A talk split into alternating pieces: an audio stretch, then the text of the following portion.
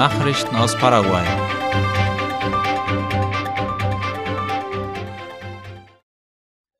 In Teniente Irala Fernandez haben ergänzende Arbeiten zu der Ruta Transchaco begonnen. Darüber berichtet IP Paraguay. Die Arbeiten betreffen eine mehr als drei Kilometer lange Sammelstraße von Kilometer 385 bis 390, die in zwei Richtungen mit einer acht Meter breiten Asphaltdecke versehen wird.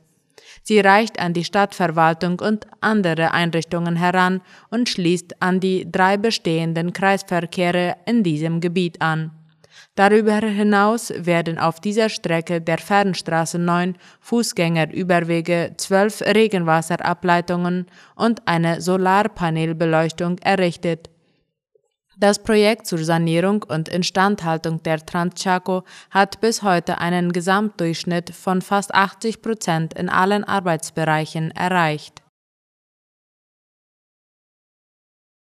Eine Flächennutzungsplanung soll in der Zone der Integrationsbrücke eine chaotische Entwicklung vermeiden.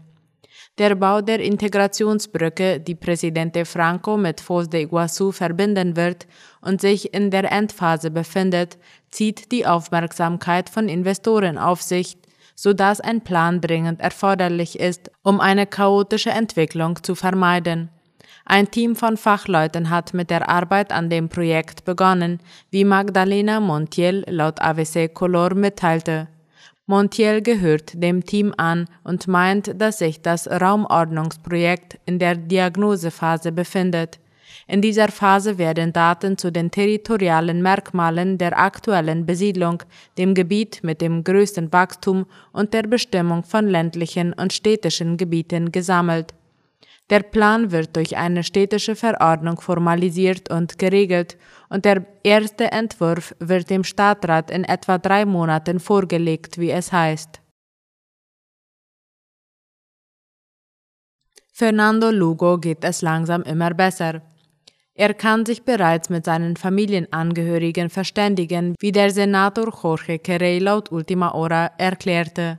Der Senator und ehemalige Landespräsident habe sich nach seiner Ankunft in Argentinien am 7. September in der Klinik Fleni in Buenos Aires verschiedenen Untersuchungen unterzogen. Lugo gehe es besser und zurzeit werde seiner Situation entsprechend ein Rehabilitationsprogramm entwickelt, erklärte Carey am heutigen Montag auf dem Nationalkongress gegenüber verschiedenen Medien. Am 10. August hatte Lugo einen Schlaganfall erlitten und musste auf die Intensivstation eingeliefert werden. Nach einer komplexen Operation erholt er sich nun langsam. Nachrichten aus aller Welt.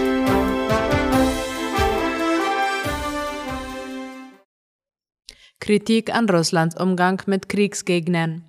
Viele Konflikte stehen im Fokus der neuen Sitzungsperiode des UN-Menschenrechtsrates.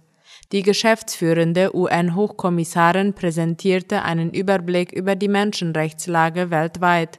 Seit der vorangegangenen Sitzung des Rates im Juni gebe es in mehreren Ländern weiter ernsthafte Sorgen um die Situation der Menschenrechte.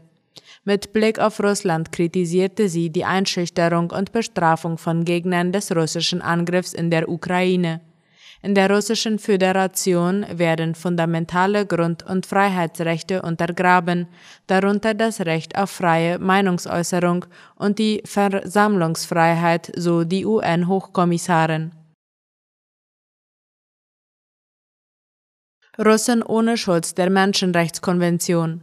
Russland ist vom kommenden Freitag an nicht mehr Mitglied der Europäischen Menschenrechtskonvention, wie die Tagesschau schreibt. Grund ist, dass der Europarat Russland wegen seines Angriffs gegen die Ukraine am 16. März aus dem Kreis der Staaten ausgeschlossen hat. Für eine Übergangsfrist von sechs Monaten blieb die Möglichkeit bestehen, beim Europäischen Gerichtshof für Menschenrechte Beschwerde wegen bis zu diesem Datum vorgefallenen Verletzungen des Abkommens einzureichen. Die Generalsekretärin des Europarats erklärte, mit dem Ausscheiden aus der Menschenrechtskonvention werde Russland mehr als 140 Millionen russischen Bürgern den Schutz des Abkommens entziehen. Sie betonte, Russland sei verpflichtet, alle Entscheidungen des Menschenrechtsgerichtshofs umzusetzen, die Handlungen oder Unterlassungen bis zum 16. September 2022 betreffen. Israel will mehr Gas nach Europa liefern. Israel kann mit seinem Gasvorkommen im östlichen Mittelmeer rund 10 Prozent des Gases ersetzen, das Russland bisher an Europa geliefert hat. Das sagte der israelische Ministerpräsident Jair Lapid heute nach einem Treffen mit dem deutschen Kanzler Olaf Scholz in Berlin, wie der ORF schreibt. Er hoffe, dass Israel seine Lieferungen schon 2023 ausweiten könne. Das Land hatte mit Ägypten und der EU-Kommission einen Vertrag geschlossen, Gas über Ägypten in die EU zu liefern. Scholz betonte, dass jeder Beitrag alternativer Lieferungen von Gas hilfreich sei. Selbst wenn das israelische Gas nicht nach Deutschland komme, werde es auf dem Weltmarkt landen und damit den Preis drücken helfen. Zahl der Zwangsarbeiter steigt deutlich. Weltweit leben rund 50 Millionen Menschen in Zwangsarbeit. Das ist das Ergebnis eines Berichts, den laut der Tagesschau verschiedene Menschenrechtsorganisationen auf einer Sitzung des UN-Menschenrechtsrats in Genf vorstellten. Die Zahl sei in den vergangenen fünf Jahren deutlich um 25 Prozent gestiegen. Die Autoren zählen knapp 28 Millionen Menschen, die zu einer Arbeit gezwungen werden, und 22 Millionen, die in erzwungenen Ehen leben und dort vor allem als Hausbedienstete ausgenutzt werden.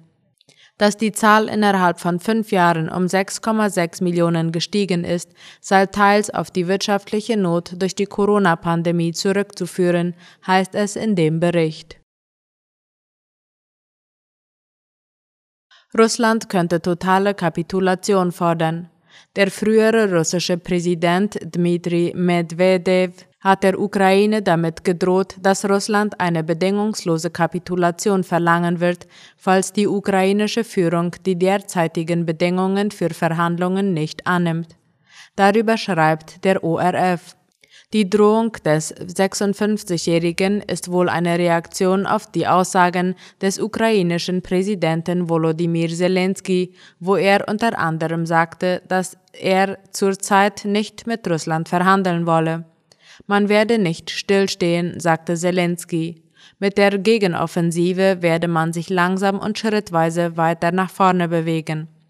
Ziel der Ukraine sei es, das von Russland besetzte Gebiet zurückzuerobern, so Zelensky.